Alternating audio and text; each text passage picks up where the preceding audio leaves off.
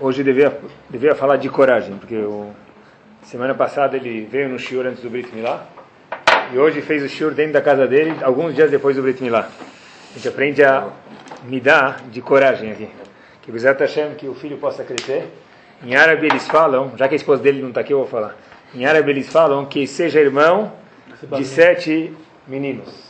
Então, amém. Com muita saúde e alegria. Bom, vai ter que ter Fábio para todo mundo esse ano. É escrito. Chachamim em Halab traduziu, traduzi, traduzi o poema de Halab. Está escrito o seguinte, pessoal. Está escrito, nossos sábios falam que tudo que Hashem criou no mundo, sem exceção, tem alguma função para que o homem possa servir a Hashem. Tudo que Hashem criou, vou dar algum exemplo, é para que o homem possa servir a Hashem. Por exemplo, famosa Mishnah, todo mundo conhece, Pirkei Avot, a gente fala logo antes do começo da, do Roduna, Tfilah de Shaharit. Yehuda ben Temah Omer. Né? Yehuda ben Temah dizia, Reveaz Kanamer, a pessoa precisa ser corajoso como leopardo. Vekal Kanesher, e ágil, astuto como a águia. Veratz Kasevi, precisa correr como o veado. Vegibor Kari, e valente como o leão. Para quê? Para fazer a vontade de Hashem. Quer dizer, você precisa usar essas virtudes de coragem, de agilidade, de rapidez e de, de força, tudo para o que? Diz Yehuda Ben Temah para fazer a vontade de quem? De Hashem. Ou seja, tudo que Hashem criou, ele criou essas, essas midot, essas virtudes, essas qualidades, elas podem ser produtivas ou antiprodutivas, e Hashem criou isso para quê? Para que você use isso para Vodat Hashem. Por exemplo, para que, se a Mishnah fala Aveaz Kanamer, seja ágil como o leopardo. Como que a coragem, desculpa, seja corajoso, não ágil, corajoso, corajoso como o leopardo. Az Kanamer é corajoso como o leopardo. E a pergunta é, o que, que, tem a ver coragem, por exemplo, com a Vodat Hashem? Então, um exemplo simples é que às vezes se a pessoa quer tomar partido de alguma coisa, ele precisa ser corajoso. Por exemplo, a pessoa entende que é importante cumprir Shabbat, ou falar kasher, ou fazer brachot, ou não falar lachonará, daí por diante, mas ele precisa de coragem, não é? Então, está escrito que as kanamer, seja corajoso como leopardo, para quê? Para fazer vontade de Hashem. Muitas vezes a pessoa quer fazer alguma coisa. Aí ele está melhorando ele fala, poxa, agora eu não como mais. Ah, tá brincando. Você também? O que aconteceu? Né? O que aconteceu, né? O que aconteceu? Lavagem? Te lavaram também, meu amigo? Razito. Virou parte dos talibã, não é? Então, na verdade, está certo. Essas críticas sempre existem, né? Se é razito, é lavagem, ou se atrasou no tempo, ou faltou um parafuso, tudo isso existe. Mas, está escrito Aveaz. A pessoa precisa ser corajoso para ter os valores dele na vida dele. Ele vai escutar algumas críticas, mas a pessoa tem que ver o que, que é melhor. Ele se abaixar para tudo que vai ouvir e não ser nada, ou ser alguma coisa tendo seus valores. E por isso que Hashem criou coragem, por exemplo. Coragem é para Vodat Hashem. Todas essas midot que a gente mencionou é para Vodat Hashem. O Zohar até pergunta, pessoal, que interessante, a Mishnah falou, Askaname, corajoso como leopardo, Kalkanesher, ágil como a águia, e daí por diante. Como que eu posso ter todas essas virtudes? Então Zohar diz, olha que interessante, que dentro de cada um de nós tem um pequeno zoológico, me permitam. Assim diz o Zohar. Porque se você precisa ser ágil como leopardo, você tem que ter um mini leopardo dentro de você. Para você ser kalkanesher, eh, falei errado de novo, corajoso como leopardo, você precisa ter um pouco de leopardo dentro de você. Para você ser ágil como a águia, você precisa ter um pouco de águia dentro de você e daí por diante. Zohar diz que se Hashem obrigou que a gente usasse essas midot para Vodat Hashem, é porque a gente tem um pouco desses animais dentro de cada um de nós, assim diz o Zohar. Tudo foi criado para Vodat Hashem. Logo depois de ver essa Mishnah, me veio uma questão à cabeça. Se todas as midot, todas as virtudes, todas as qualidades foram criadas para Vodat Hashem, por que Hashem criou a imaginação? Imaginação é uma das coisas que Hashem criou, e ela tem que ter uma utilidade para Vodat Hashem. Tudo que Hashem criou no mundo é para que o homem possa se relacionar de uma forma produtiva com Hashem. E a pergunta é por que Hashem criou a imaginação? Dos animais trefot, eles têm alguma utilidade, não que eu possa comer, mas para o ecossistema funcionar, por exemplo. Ok, não é direto. Não, não, mas o mundo tem que funcionar, você tem razão. O, a, o sapo come a mosca e daí por diante é o ecossistema. É. Ou o sapo talvez existiu para que no Egito Hashem pudesse fazer as macot, talvez. Tá? Mas, uh, então, pessoal, com todo respeito ao Walt Disney, a gente vai ver que Hashem não criou a imaginação para que Disney possa existir. Tá bom? Para que aquele ratinho possa existir. Também é uma coisa legal, mas vamos ver por que, que Hashem criou a imaginação e o que, que isso tem a ver com a Vodat Hashem. E sempre antes de fazer o shiur, eu, eu faço tefilá antes e depois, antes de dar, antes de preparar e depois de dar, para que as mensagens saiam claras e sejam produtivas. Dessa vez, eu espero que a Hashem me ajudou mais ainda, pessoal. Eu vi uma coisa surpreendedora e é incrível o enfoque da Torá sobre essa midah, que é a imaginação. E por que, Hashem criou isso? Em Parashat Kedoshim, a gente sabe que tem algumas leis que se a gente lê elas de verdade e levar a Torá a sério, não dá nem para acreditar, pessoal. Todo mundo conhece. Eu vou ler o passo para vocês. Perek Yutet, Pasuk Yudzain Yudchet. Lot isnait achicha bilvavecha. Não detesta o teu amigo. Ler é fácil na Torá, né? Né? Mishiberach, tudo bem, mas para viver isso, não detestar um amigo. Ochiach tochicha damitecha. Adverte teu amigo. Velot salavchet. Cuidado para não envergonhar ele. Próximo passo em Parashat Kedoshim. Lotikom velotitor. Não faça vingança. Não só que você não pode se vingar dele, mas se você se ele te falou, olha, me empresta teu celular, você pediu para ele empresta o celular e falou, não empresto. No dia seguinte, ele vem te, emprestar o celular, vem te pedir o celular emprestado. Se você fala, eu, não sou que nem você, eu te empresto o celular, eu transgredi uma proibição da Torá. Lotitor. Quer dizer, mesmo que você dê o celular. Difícil, né? Lotikom veloditoret beneamecha ve'ahavtal reachakamocha. Essas leis da Torá, pessoal, parece, me permitam, uma utopia. O cara me fez uma coisa mal, não posso detestar ele? Ele não me deu carona, eu não preciso dar carona para ele, daí por diante. Claro que Hashem fez a gente ver nesse mundo 120 anos para que a gente possa melhorar essas midot, porque Hashem entende que não é fácil. Mas como que se faz isso, pessoal? E o que, que isso tem a ver com imaginação? A história é famosa, e olha que interessante, a gente lê a história mil vezes e tem detalhes que a gente acaba não percebendo. Bené Israel ficaram no deserto 40 anos. E a pergunta que se faz, e todo mundo faz essa pergunta, Rashi logo no Rumash pergunta, epa, peraí, a gente estava no Egito. A única função que a gente saiu do Egito era para receber a Torá, escala no Har Sinai, e o destino final era de imediato o quê? Chegar em Eretz Israel, em Israel. E não tinha a CPI dos aeroportos, não tinha nenhum problema que tem hoje em dia, não é? IATA e não tinha nada disso. Por que, que demorou 40 anos para ir do Egito para Israel? Se a gente fosse rastejando, a gente chegava mais rápido. E mais ainda, quantos milagres tinham no deserto? Comida era por milagre, bebida era por milagre, as roupas eram passadas por milagres, lavadas por milagre, os sapatos cresciam sozinhos, as roupas cresciam sozinhas. Então, por que, demorou tanto tempo? Por que demorou tanto tempo para ir do Egito para Israel? 40 anos? A, viagem deveria demorar, sei lá, 40 dias no máximo, nem isso.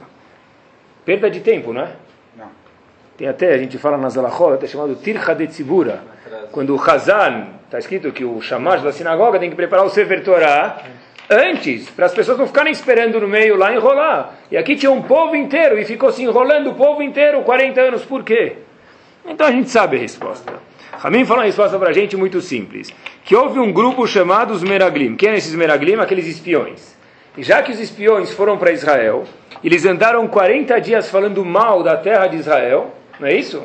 Então, Rashi fala para a gente, Agmará conta para a gente, em correspondência a cada um dia que eles falaram mal da terra de Israel, desses 40 dias que eles passearam Israel e voltaram para contar o que eles viram, a gente ficou um ano no deserto. Então, já que eles falaram mal 40, 40 dias sobre a terra de Israel, nós levamos um castigo. Aí de volta deles demora 40 dias. Então, nós, muito bem, a gente vai chegar lá. Nós em castigo ficamos o quê? 40 anos no deserto, apesar que a gente não devia ter ficado nem 40 dias, mas foi um castigo. Por quê? Porque 40 dias demorou a viagem deles espiando Israel e voltaram e falaram mal. Por cada um dia eles receberam um ano de castigo. Rav Chaim Shmulevitz faz a seguinte pergunta. E o Fred fez a mesma pergunta, bem parecida, ou talvez a mesma. Eu entendi. Eles chegaram em Israel, a Torá conta para a gente, e a Torá conta para a gente o seguinte: eles voltam para Israel, e aí eles falam alguns psukim, alguns versos da Torá conta para a gente. Ah, essa terra, ela come pessoas, essa terra não é boa, e daí por diante. Quanto tempo demora para falar esses dez versos, esses dez psukim que eles falavam, falaram sobre a terra de Israel? Se falarem muito devagar, quanto tempo demora? Cinco minutos. Mais devagar ainda, dez minutos. Pronto. Da onde tiraram 40 dias? Está escrito que já que eles falaram 40 dias Lachonará, então em correspondência a isso eles ficaram 40 anos no deserto. Não deu nem, 40, nem 4 minutos, nem 40 minutos. Da onde tiraram 40 dias? Pergunta Rav Chaim Shmulevitz, é impossível, é difícil demais entender essa explicação da Gumará, a correspondência de um dia, 40 dias, 40 anos. Mas espera aí, eles não falaram 40 dias, não é verdade. Rav Chaim Shmulevitz responde, Rav Chaim Shmulevitz foi Rosh de Shivadimir, falar algo fenomenal, pessoal. Vocês têm razão. Não houveram 40 dias de Lachonará. Porque eles falaram talvez 4 minutos ou talvez 10 minutos mal da terra de Israel. É isso só. Ah, então como que Agmará, como que Urashi conta pra gente que foram 40 dias e esses 40 dias tiveram uma repercussão de 40 anos no deserto? Por que 40 dias se o Lashonará demorou meia hora, ou 10 minutos, ou 4 minutos? Diz Avchan Shmulevitz o seguinte, eles cozinharam a ideia na cabeça deles durante 40 dias. Ou seja, Durante os 40 dias que eles estavam no deserto, andando no, em Israel, visitando Israel, andando de um lugar para o outro, eles não falaram Lashonará. O Lashonará deles, de fato, demorou quanto tempo? 10 minutos. Ah, por que 40 dias? E esses 40 dias se transformaram em 40 anos? Qual a resposta?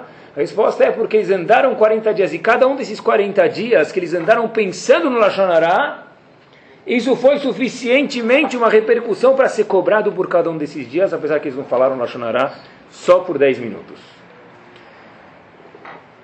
Quer dizer, o microfone da cabeça deles demorou talvez 10 minutos. Mas a cabeça deles ficou matutando essa ideia, cozinhando essa ideia, pensando na ideia de falar mal de Israel e como falar mal da terra de Israel durante quanto tempo? 40 dias. E só por causa dessa razão, se fosse pouco, a gente ficou 40 anos no deserto. Uma viagem que não deveria demorar 40 dias, se demorou quanto tempo? 40 anos. Assim. Sim. O homem não podia pagar pelo pecado dos meragrinos. Se você fosse fazer a conta O povo pagou. Pegou, Não pagou? Sim. Eles choraram. Ver. Eles choraram e acreditaram. Mas não só isso, mas você vai ver, o chefe teve dois chefes lá, chefe de né? Um Dois- Caleb, Benefunei e o Shobinum, só eles que não participaram. Todo o resto participou. Todos? Sim. Sim. Eles choraram. Tá. não acreditaram. Então, na verdade, pessoal, com esse Rav Chaim Shmulevitz tem um riducho muito grande aqui.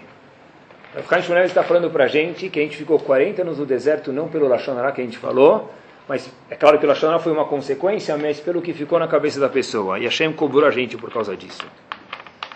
Se a gente for ver, eu entendi desse Rav Chaim Shmulevitz que nada é por acaso, tudo é uma causa e uma consequência. Ninguém fala mal dos outros, ninguém pensa mal dos outros, ou até pensar, pensa, mas ninguém fala mal dos outros sem antes pensar. A pessoa não está sentada numa roda de repente sai um Lachonará. Se a pessoa está falando Lachonará, é porque dentro da cabeça dele tem alguma aranha venenosa já cozinhando, fazendo teia faz tempo.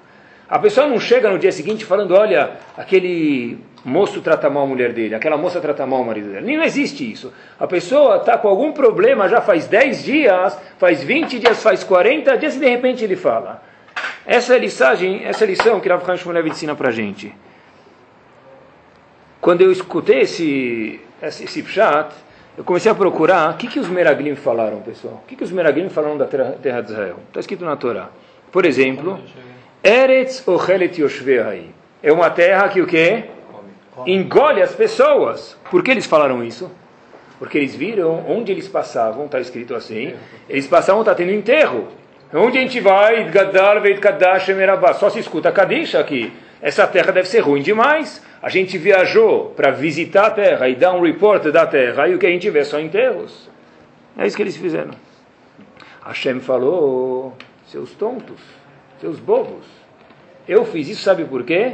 Para desviar a atenção dos moradores das cidades e ninguém perceberem que em Israel vocês estão indo espionar a terra e vocês não morrerem. Mais ainda. Eles voltaram e falaram: essa terra é uma terra de gigantes. Fato é que oito pessoas carregaram um, Um cacho de um cacho de uvas. Então imagina só, não é Itu, Itu é fichinha, aqui tem Itu em São Paulo, né? Que tem um lápis grande e uma caneta grande. Aqui, aqui, aqui não é fichinha, ele está falando para a gente, aqui não tem fim. A pergunta, pessoal, é muito interessante. O que, que faltou para os Meraglim?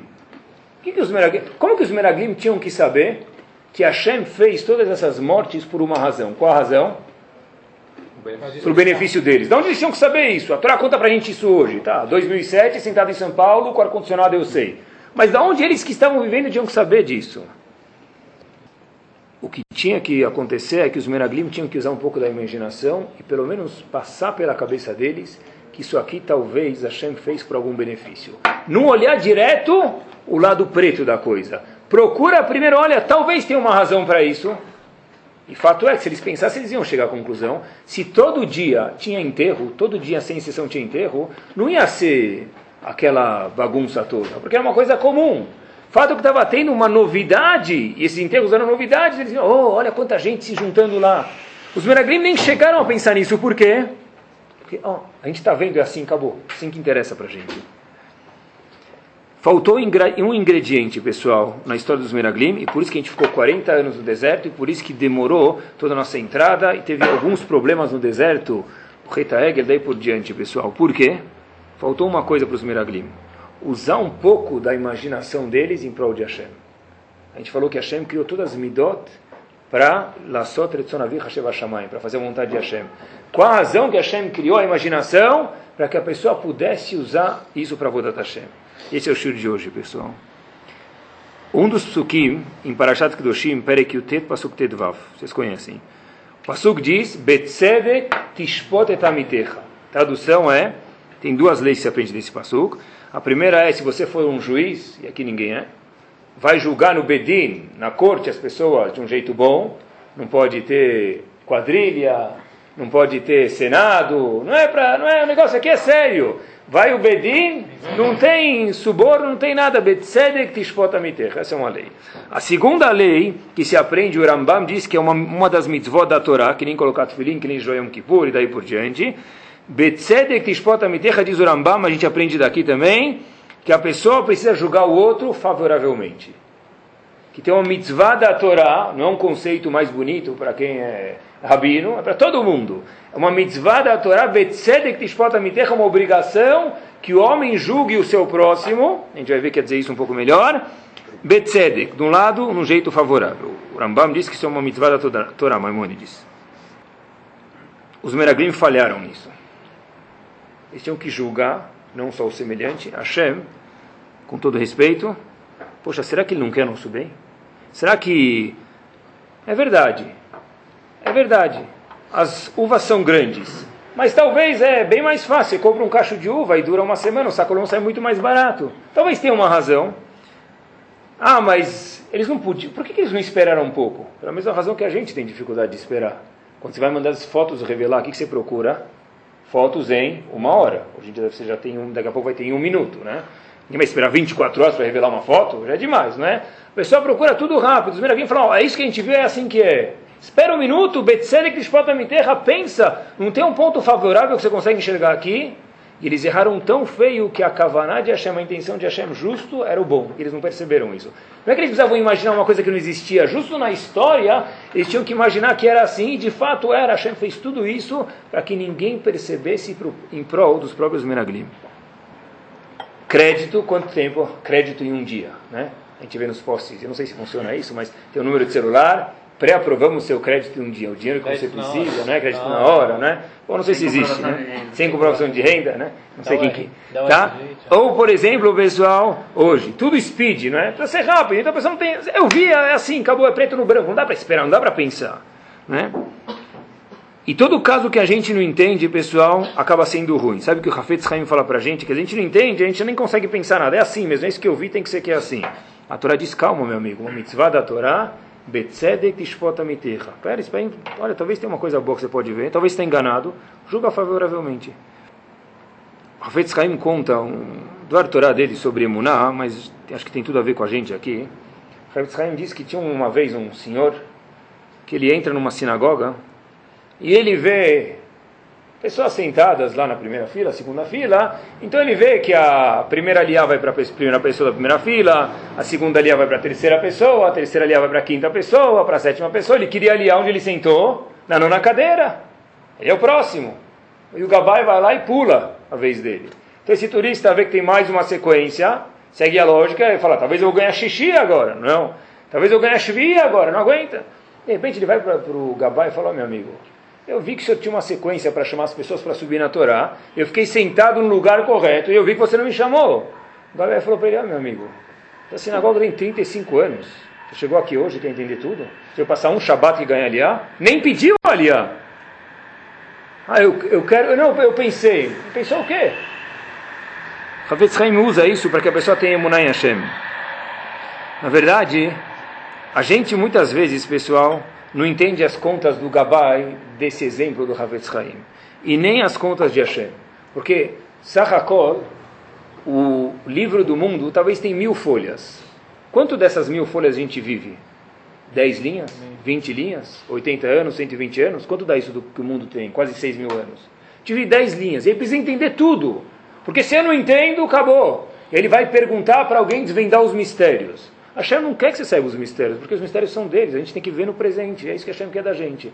Mas uma mitzvah que a gente tem é Betzedek Lishpotamitecha, julgar o outro favoravelmente, mesmo que a gente tem que saber que nem sempre a gente sabe o que está do outro lado do muro, pessoal. Às vezes a gente vê do outro lado do muro uma cabeça. Olha, eu vejo que é a cabeça do meu amigo. A gente não sabe quem está segurando a cabeça dele lá. Talvez tenha outro corpo embaixo, talvez, tenha, talvez ele tenha um metro e vinte. Como que a cabeça dele está lá em cima? Ele está em cima de uma escada, a gente, a gente só vê a cabeça. A gente quer entender tudo. Hashem fala para a gente, calma. Você está vendo a cabeça, você não está vendo o corpo inteiro. Julga favoravelmente. Mitzvah de oraita, sem discussão nenhuma, mitzvah da Torá. Talvez o que me motivou a falar esse shiur, eu já estava com material preparado faz talvez um ano atrás, mas uh, eu, vi um, eu vi uma coisa que me deixou muito comovido, pessoal, e talvez foi isso que me deu, fez cócegas para falar do shiur. Essa semana, faz duas semanas atrás, eu estava numa sinagoga. X, tá bom? E aí, o que aconteceu foi o seguinte: vamos, tinha um indivíduo, ele chegou atrasado, estava no meio da reza. Vamos dizer que o minyan começa às seis, vamos inventar, tá bom? E Reuven chegou atrasado no minyan, tá bom? Só que começou os faradi, estava fazendo selichot, um hazito. Ele nem chegou atrasado para shaharit, chegou atrasado para quê? Selichot. Bom. Sem exagero, eu não estou brincando, tinha pelo menos oito pessoas, eu não estou exagerando, falando assim, batendo no relógio assim para o cara, ó. olha que oração, olha, olha, veja a hora, tá bom? Na verdade, na, na hora que eu vi isso, eu pensei que era piada, pessoal, eu não acreditei. É nada.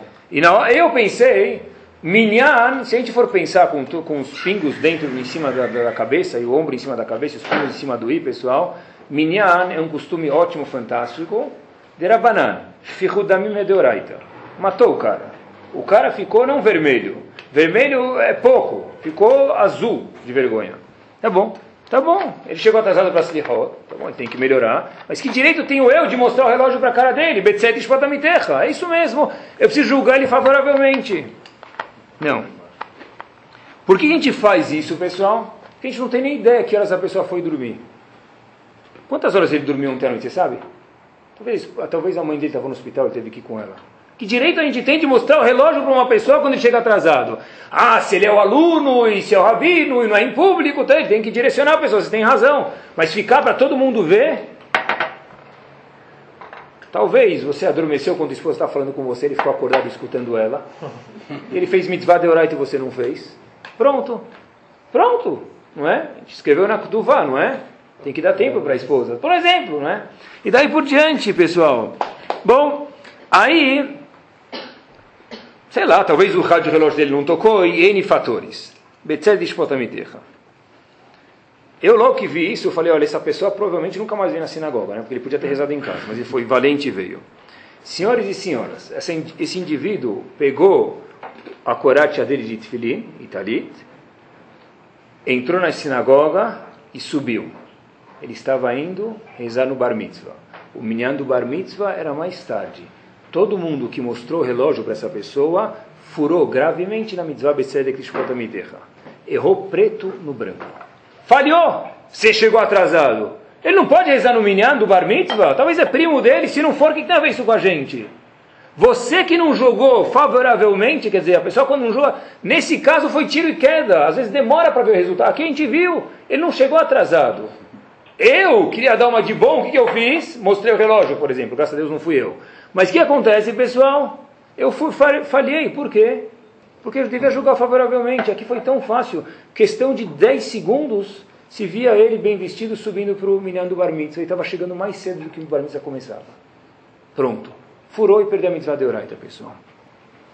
Estava pensando, esse pasuk betzedek tishpot amiterra, julgo outro favoravelmente, vem logo antes de um de, um, de, algumas palavras da Torá. Logo em seguida desse pasuk em Parashat Kedoshim betzedek tishpot amiterra, julgo outro favoravelmente, tem uma palavra, seguintes palavras: Lotelech rachil beamecha.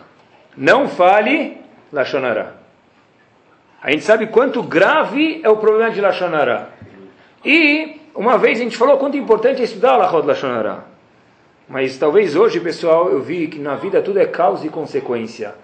Falar Lashonará, tem que tomar cuidado para não falar, mas como que eu limpo minha boca? Minha boca é nada mais, nada menos que uma transmissão de pensamentos no microfone da minha cabeça. Se minha cabeça está estragada, a minha boca, quase que tiro e queda vai falar besteira. Antes de eu consertar minha boca, ou junto com eu consertar minha boca, o que eu preciso fazer? tirar as teias de aranha da minha cabeça.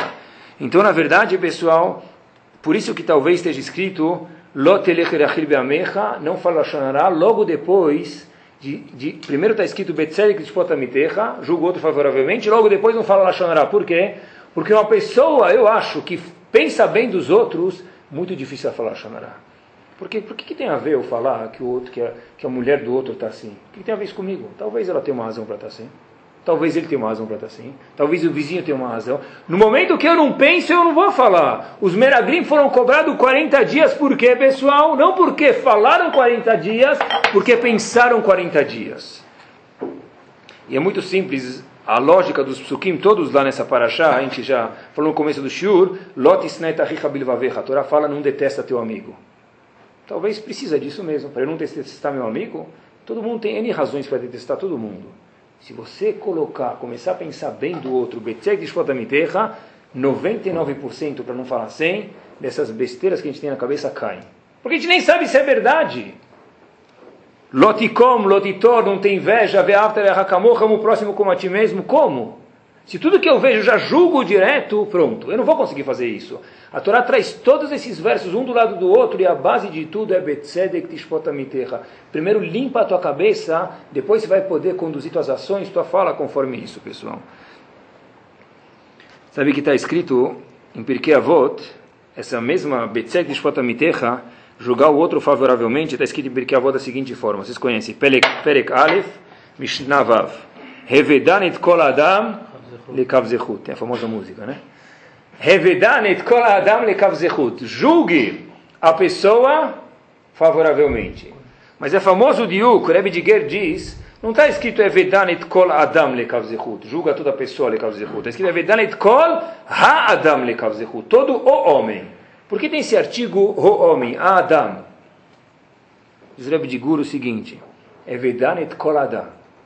Na hora que você for julgar o homem inteiro, conhecer a história dele, conhecer a esposa dele, o sogro dele, a sogra dele, o trabalho dele, o marido dele, a sogra dela, e a vida dele, a vida dela, aí sim você pode julgar ele, você vai conseguir julgar Lekav Zehut. Revedar no que? Não a pessoa, Kol Hadam, toda a pessoa. E como que a gente conhece toda a pessoa? A gente mal nos conhece, pessoal. Então, na verdade, Danit Kol Adam quer dizer a gente precisa julgar todo mundo Lekav Zehut, quer dizer, quando eu conheço a pessoa inteira, Kol Adam, fica muito mais fácil julgar a pessoa Alekav Zehut. Eu vi uma história, eu li ela faz uh, nove meses atrás, e não foi que nem a história da sinagoga que presenciei, todo mundo falando e imediato foi a, o resultado que a gente falha, mas é incrível, pessoal, como que sempre que a gente faz alguma coisa, se alguém perguntar para a gente, olha, por que você falou Lashonara dele? O que a gente responde direto? Aqui é mitzvah. Mitzvah. Fui no mikveh a gente falou Lashonara. Né? Aqui é mitzvah. E por que, você chegou atrasado? Não, eu cheguei atrasado porque tinha cuidado da minha parnassá. Isso, eu prometi para minha esposa na roupa. E por que, que você... Ah, não, ele tem mil terutzim para tudo. E por que, que o outro não pode ter? Da mesma forma que a gente sabe justificar as nossas ações, a gente precisa saber olhar para o outro assim. Pessoal, olha essa história ali faz 10 meses atrás. A história aconteceu em 1950. E tinha um homem, vamos chamar ele de Reuven, porque a história, não sei porquê, não fala o nome da pessoa, uma história verídica. Uma pessoa uma pessoa muito bem sucedida na comunidade, ficou durante 40 anos, ajudava instituições, era uma pessoa muito bem sucedida, uma pessoa que todo mundo gostava dele. E a gente sabe que não é o primeiro, e tomara que seja o último, da noite para o dia essa pessoa, perdeu tudo que tinha. Sobrou mal o vestiário dele. Literalmente, mal sobrou o vestiário dele e da esposa. Perdeu tudo. É claro que, obviamente, o standard de vida dessa pessoa que aconteceu se modificou devido às novas condições monetárias. Muito bem. Esse indivíduo foi de um grande investidor, pessoal, para um, uma pessoa que conserta telhado. Não sei se tem palavra para isso em português. Pessoa que cuida de cano, encanador, né? Esse aqui, Razito, não te, telhadista, telhadista né? violonista no telhado, sei lá o que, que ele era. Pessoal. Então esse indivíduo foi de um grande investidor, a história é verídica, em 1950, por um grande, pequeno consertador de telhados, frente à nova situação. Mas esse indivíduo tinha, sabia que tudo Hashem fazia, tinha uma razão, ou ele fez talvez feito um mau investimento, nunca reclamava de nada. Só que sobre a esposa dele não podia se dizer a mesma coisa. O que aconteceu? A esposa dele continuava usando todas as roupas de grife. Aquelas mesmas roupas que ela usava na Oscar Freire, lá, da, da rua Oscar Freire, usava tudo coisa de grife, ela continuava usando as mesmas roupas que ela usava antes, roupas de grife. Então, um dia, todo mundo começou a olhar para assim, puxa, cai na real, né? Acabou. Você era a primeira dama e agora você virou a mulher do telhadista, minha amiga. Então, coloca o jeans, muito bem. Só que, pessoal, olha que interessante, uma vez a mulher do Rav Ari Levin, Rav Hana Levin, entra em casa e fala para o marido dela, Rav Ari Levin, tenho inveja da mulher desse telhadista aí. Aí ele falou, inveja por quê? A gente não está tão mal aqui, né? Rav Ari Levin está comparando eu com o telhadista, por quê? Ela falou o seguinte, olha, todo mundo que passa na rua olha para essa mulher e fala, puxa, olha como ela continua usando daquele jeito snob lá, aristocrata dela. Ela não é mais essa, que ela tem que mudar.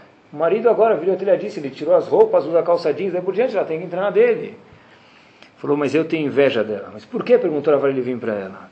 Disse a esposa para ele o seguinte, olha, ela, a esposa um dia veio chorando para a mulher do Levine e contou para ele o seguinte, eu sei o que, que meu marido sente. Eu moro em casa com ele, ele sorri, ele não reclama, mas eu sei quanto é difícil e de um, de um triplex para um sobrado. Eu sei que é difícil, mas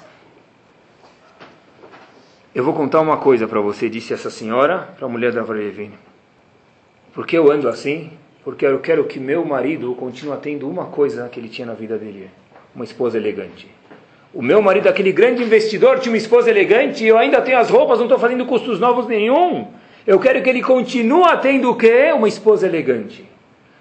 Com essa história, eu me imaginei quando li essa história, pessoal, e cada um se imagine aqui por alguns segundos, que, que nós diríamos sobre uma pessoa que perdeu, infelizmente, as posses por força maior e continua usando roupas de grife.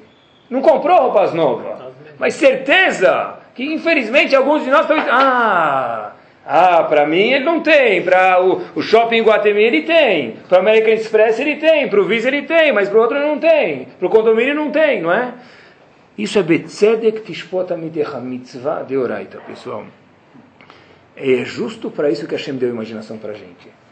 O Walt Disney ganhou uma grande porcentagem disso, ele fez uma coisa muito bonita, mas a Kadosh Baruchu fez tudo lá, Shamayim, todas as midot que Kadosh Baruchu fez foi para que a pessoa possa fazer a Vodat Hashem, e a razão que Hashem criou, as, criou a imaginação é para que a pessoa possa imaginar o que a outra pessoa fez para o bem. Isso é uma mitzvah da Torá. Rav Hirsch fala algo surpreendente. Desse pasuk Betzedek Tishpot a gente aprende duas leis contraditórias. A primeira lei, a gente já mencionou as duas. A primeira lei é quando uma pessoa está dentro do, da corte judaica, ele é obrigado a betzedek. O que quer dizer tzedek? Justiça. Justiça julgar a pessoa. Vem duas pessoas, ele me bateu, ela me bateu, ele roubou, eu fui não pagou. O bedin, o tribunal, é obrigado a fazer o quê? Julgar com justiça. Ser completamente objetivo. Betzedek tishpotamitecha. Pergunta Rav Shimshon Falihish, uma pergunta fantástica. Não entendo. Desse mesmo passuque que a gente aprende julga o outro favoravelmente. Isso infere que eu preciso ser o quê? Subjetivo. Eu preciso fechar o olho, muito bem. Pergunta a Shushlefarish, como que do mesmo passo que eu aprendo que precisa ser objetivo, no Bedi, na corte, e subjetivo eu, quando estou andando na rua? Diz ele, em kanshumstira, não tem contradição nenhuma. Como? Quando você está sentado na corte, você tem razão. Você tem que ser objetivo. Quando você está sentado na tua casa, no teu trabalho, na sinagoga, no Shabat, seja subjetivo. Por quê? Porque você não é um juiz. Se quiser ser, pode. Betzedek tishpotamiter. A mesma palavra tzedek, num caso refere-se à justiça, no outro caso objetivo, e no outro caso a ser subjetivo. Por quê? Pessoal, olha que interessante. Diz Farerish, não cabe a você julgar os outros. Se quiser julgar, Hashem falou, eu te permito. De que forma? Da forma que eu deixei. De um jeito favorável. A gente está tão ocupado, a gente tem coisa para fazer. Por que você não faz isso? Porque está tão atrasado. Né? E como a gente gasta tanto tempo pensando mal dos outros? A gente está tão atrasado. A gente está tão atrasado, tão ocupado. Quantas vezes, vamos ser sinceros, a gente já não pensou mal de outras pessoas? Quem falar que não pensa é mentira. Quem todo mundo pensa. Mas o ponto é para que a gente acorde e veja o que a gente vai da Torá. E pessoal, essa é uma das grandes ferramentas, Rav Shach sempre, Zehertzad de Braha falava, uma das grandes ferramentas de Hinur, seja para um rabino, seja para um pai, seja para qualquer pessoa que queira ter filhos saudáveis, é saber fechar os olhos. É isso mesmo. Fecha a persiana um pouquinho, finge que você não viu. Julga ele favoravelmente, finge que você não viu. A gente acha que educar é ver tudo e consertar tudo. Não dá certo. Não dá certo. Eu, eu, vejo, graças a Deus, é meu trabalho, e eu vejo que não dá certo. Se você quer olhar tudo, consertar tudo, vão ver você como quem? Ah, aquele indivíduo lá que está sempre com o martelinho com, brigando comigo. Não dá certo, não dá certo com o marido, não dá certo com a esposa, não dá certo com os filhos, não dá certo com os alunos. Fecha o olho um pouco, Betzet Shvotamitecha te ensina, fecha o olho, usa a imaginação. Um bom educador é obrigatório fechar os olhos. Aquele que fala, olha, eu estou vindo consertar, educar a pessoa, infelizmente ele está perdendo o amigo, ganhando o inimigo. Não está educando ninguém, pessoal. Uma pessoa que é muito exigente consigo mesma, essa pessoa tem uma dificuldade grande nessa mida. Tem pessoas que elas são exigentes. Todo mundo tem uma exigência. Por exemplo, algum é muito organizado, o outro é muito é, é, sempre chega na hora, o outro é muito constante. Cada pessoa tem uma mida. Quando eu sou muito organizado, eu tenho uma dificuldade muito grande de ver alguém que é desorganizado e julgar ele favoravelmente. Todo mundo tem algumas qualidades que ele é para excellence. Nessas qualidades que eu tenho, é mais difícil ainda julgar o outro favoravelmente. Se eu sempre chego na reza às seis e meia, a reza começa às seis e trinta e um, eu sou tzadik. Mas isso não me dá o direito de bater o relógio na cara do outro se ele chega às seis e quarenta. Se eu sou uma pessoa que sou muito educado com minha esposa, ou minha esposa é muito educada com o marido dela, isso não me dá permissão de falar para o cara na frente dos outros. Quer ajudar? senta com ele, convida ele para um Shabbat, bate um papo com ele, mostra, fala para uma pessoa que você acha que é capaz de educar essa pessoa e ajudar ele. Isso é Betzedek Tishpotamiter, a pessoa saber fechar os olhos. No momento que a pessoa julga os outros não de uma forma favorável, ele está a um passo do Lashon é só abrir a boca que vai sair. O último ponto, pessoal, assustador, que aonde Betzedek Tishpotamiter leva a gente, a Gemara conta para a gente, que está certo, uma vez por ano a gente é julgado em Rosh Esse é um julgamento um pouco maior. Mas está escrito Adam, a Gemara fala em Roshana, Adam nidon bechol yom vayom. A pessoa é julgada todo dia e dia. Rafam traz um livro dele, Melech, uma história muito famosa, e olhem o poder que tem essa mitzvah, maior do que qualquer outra mitzvah que eu conheço, pessoal. Tem a famosa história no livro de Shmuel Bet. A história conta pra gente que David Amelech viu uma mulher muito bonita, chamada Batsheva, e a história conta que David Amelech mandou o marido de Batsheva para o fronte, para frente da guerra. O marido dela chamava Uriah Hiti. Esse marido morreu, essa mulher ficou viúva. Uma mulher viúva pode casar com outra pessoa. Então David Amelech casou com quem? Batsheva. Apesar que eu, Agmará conta para a gente que toda pessoa que diz que David Amelech pecou, ele é um bobo. Assim está escrito na Agmará. Mas Hashem falou, olha, para você, David Amelech, um rei, uma pessoa tão tzadik, não condiz esse tipo de atitude. Colocar o marido dela no fronte para ele morrer, para você casar com ela, apesar que não transgrediu nenhuma lei da Torá, como se diz, ai, não está bonito, não está bonito. Sim, diz, dizem Ramin para a gente. Ótimo. Só que David Amelech, que era o rei, errou. Se ele errou, alguém tem que falar para ele, você errou. De imediato, Hashem manda para David Amelech, está escrito no Sefer Shmuel Bet isso, Natan Navi, profeta Natan, a famosa história.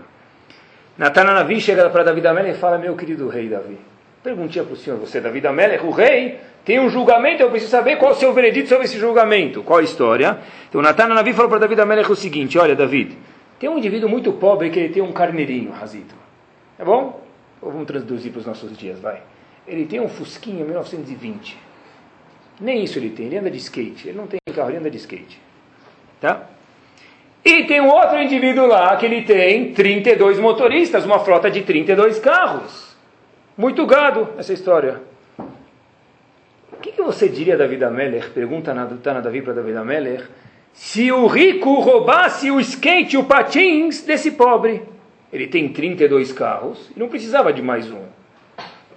Ele tem 30 mil cabeças de boi e roubou o carninho desse pobre. Qual é o veredito dessa pessoa? Perguntou Natan a Navi para David Amelech. David Amelech de direto diz duas palavras: Ben Mavet. Essa pessoa merece morrer. Que direito ele tem? Se ele tem 32 carros, nem Etzerará ele não devia ter de roubar o carro do outro. Se ele tem 30 mil cabeças de boi, ele não devia ter Etzerará nenhuma de roubar o carneirinho. Diz Natan Davi para David Amelech, Ata Aish, você é essa pessoa. Você é o rei e tem tudo, não tinha que matar aquele indivíduo para pegar a esposa dele e casar. Aqui é a história, só um segundo. Diz o Navi para a gente qual foi a consequência dessas palavras, quando ele falou Ben Mavet. Shmuel Bet, Perekyud Bet, Pasuk Yud. Veata, agora, pelo fato que você fez isso, David Amelech, Lotasur Cherev Mibetecha Ad Olam. Nunca vai sair a espada da sua descendência para sempre. O que quer dizer isso? Os Mefarshim explicam, o Metsudah David, que é um Mefaresh muito famoso no Nar, explica para a gente, Verabim Mizerachayamutu Becherev. Muitos de seus descendentes da vida média vão morrer em espada, por quê? Porque você também matou Natanavi com espada. Diz o Baal Shem Tov, essa não é a explicação do Tanakh. Está errado. Qual a explicação do Tanakh? O castigo de Davi Amelech foi porque Natan Davi podia muito bem ter falado, olha meu amigo, você errou. Por que ele deu a história do carneirinho, a história do, do carro, e por que ele fez isso? Diz o Baal Shem Tov algo fantástico. Eu te dei uma oportunidade de julgar essa pessoa. Você julgou ela para o mal, de imediato o que está escrito no Navi, a Taish. O julgamento que você deu para essa pessoa, ele é o julgamento que você vai receber. Você, diz o Baal Shem Tov, é o próprio juiz de você mesmo. Quando você vê alguém falando Lashonará e você fala, ah, ele é um Rachá, a próxima vez que eu falar Lashonará, Hashem vai falar para mim, eu sou um Rachá. Da forma com a qual eu julgo o outro, a Kadosh Baruch me julga. Rosh Hashanah, Yom Kippur, Sukkot, que é o selo da pessoa, e todo dia a pessoa é julgada. Eu quero ter um bom julgamento. O que eu faço? Betzedek dishpota miterra. Isso não é só uma mitzvah, apesar que já é muito ser uma mitzvah da Torá, da forma com a qual eu julgo o próximo, eu vou ser julgado. Quer dizer, quando ele, quando ele falou para ele qual é o julgamento dessa pessoa, Natan Navi perguntou para David Amelech, David Amelech disse, Bermavet, ele merece morrer. Natan Navi disse a Thaís, você é essa pessoa. A tradução não é que, pronto, agora você acordou. Tradução é pelo fato que você deu esse veredito, esse psak din, esse veredito foi dito de você para você próprio. E por isso que está escrito, pessoal, Betzedek Tishpotamitecha.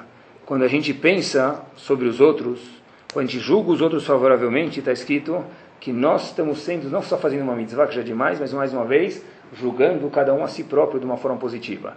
Essa mitzvah não se aplica terminando só para o vizinho da sinagoga. Dentro de casa, mais ainda, pessoal. Quando o marido vê a esposa, quando a esposa vê o marido, quando o marido vê o filho, quando o filho vê o marido aí por diante, espera um minuto. Você não viu ainda o que aconteceu. Espera ela abrir a bolsa para você gritar. Espera ele chegar em casa e pergunta para ele por que ele está bravo, por que ele está cansado. Pergunta primeiro. A gente tem o mérito de conseguir fazer essa mitzvah, purificar nossa cabeça, usar a imaginação para Vodat Hashem, que da mesma forma que a gente possa julgar as pessoas favoravelmente, que a Kadosh Baruch Hu possa dar para cada um de nós um julgamento de Ktivah Bechatimah. Amen.